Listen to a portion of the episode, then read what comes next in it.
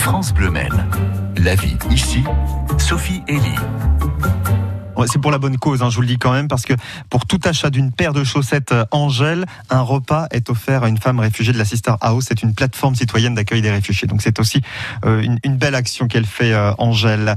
Nous allons donc parler de culture, Sophie Elie, land art, musique, balades artistiques, zumba, exposition, marché de producteurs. Il va se passer plein de choses, dites donc, dans ce festival qui se prépare pour ce dimanche à Saint-Georges-du-Bois. On voit ça avec vous, 7h41. Oui, ce sera la première édition de l'ILOCO, du même nom que l'association qui l'organise, à l'initiative entre autres d'Anne-Sophie et de Marie, qui est avec nous sur France Bleu Maine, pour nous parler des projets, du concept, mais aussi du lieu qui les accueille et qui a vocation à se développer. Donc le lieu, il existe, il est bel et bien là. Euh, on a déjà un, bâtiment qui est, qui est, magnifique en fait. Hein. C'est un, patrimoine rural remarquable. Et l'idée, c'est d'aménager en fait notre futur tiers-lieu euh, dans une des granges euh, de cet ensemble. C'est un très beau projet qui a dû être sacrément retardé hein, puisqu'il est né en pleine pandémie. L'équipe doit être impatiente à l'idée de retrouver le public dimanche. Oui, tout à fait. C'est vrai qu'on a eu, euh, enfin, on a eu un, un lancement euh, en pleine phase Covid. malgré tout, on a réussi à lancer notre projet, à l'ouvrir parce que l'idée c'était vraiment de, de, faire rentrer des citoyens en fait dans la réflexion et la conception. Donc ça, c'est à partir du mois d'octobre 2020.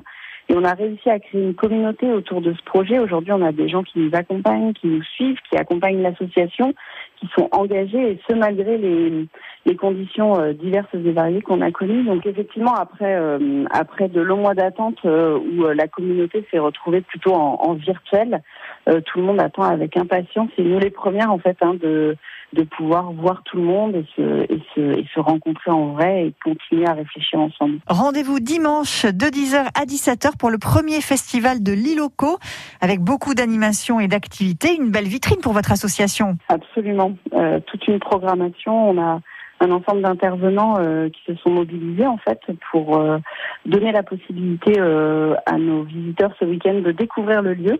Donc un grand merci en avance à eux d'ailleurs parce qu'ils interviennent tous à titre gratuit, vraiment dans une logique de, de faire connaître en fait l'association et le lieu. Et, euh, et, effectivement, il y a toute une programmation assez sympathique que vous pouvez retrouver sur notre site internet liloco.fr.